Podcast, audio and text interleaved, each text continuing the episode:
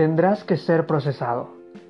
Seamos sinceros, todos, pero todos, preferimos las cosas rápido. Siempre estamos corriendo. Preferimos calentar en el microondas porque es más sencillo. Preferimos el atajo y no tomar la avenida para evitar el congestionamiento. Todo rápido, todo fugaz. En Dios, las cosas son un tanto diferente porque Él toma su tiempo para moldearnos para que al terminar su obra sea perfecta.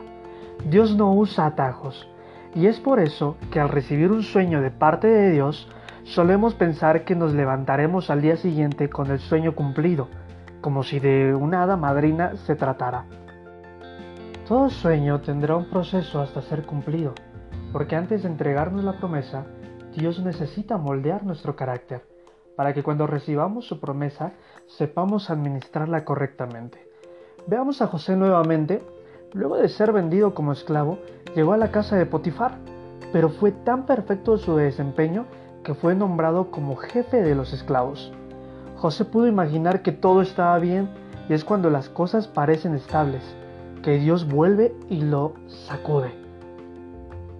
Acusado de una falsa violación a la esposa de su amo, lo sacan de allí y es llevado a la cárcel, donde también fue colocado como jefe de los prisioneros. Un largo proceso atravesó José antes de cumplir su sueño, pero cada proceso le daba una pista de a dónde se dirigía y revelaba de una manera misteriosa que él había nacido para ocupar una posición de alto liderazgo. Mientras leemos la historia, todo pasa rápido, pero si nos ponemos en los zapatos de José, nos daremos cuenta de que el tiempo no pasó tan rápido como se lee. Luego de su sueño, Pasaron 14 años para que José ocupara el lugar que Dios le había prometido. Pero algo nos deja bien claro la Biblia, y es que en cada punto del proceso de José, Dios estaba con él. Segunda Corintios capítulo 4 versículos 17 y 18 nos dice, porque esta leve tribulación momentánea produce en nosotros un cada vez más excelente y eterno peso de gloria no mirando nosotros las cosas que se ven, sino las que no se ven, pues las cosas que se ven son temporales, pero las que no se ven son eternas. El proceso te forma y le añade peso a tus sueños. Tú no eres de los que se cocinan rápido y sin sabor.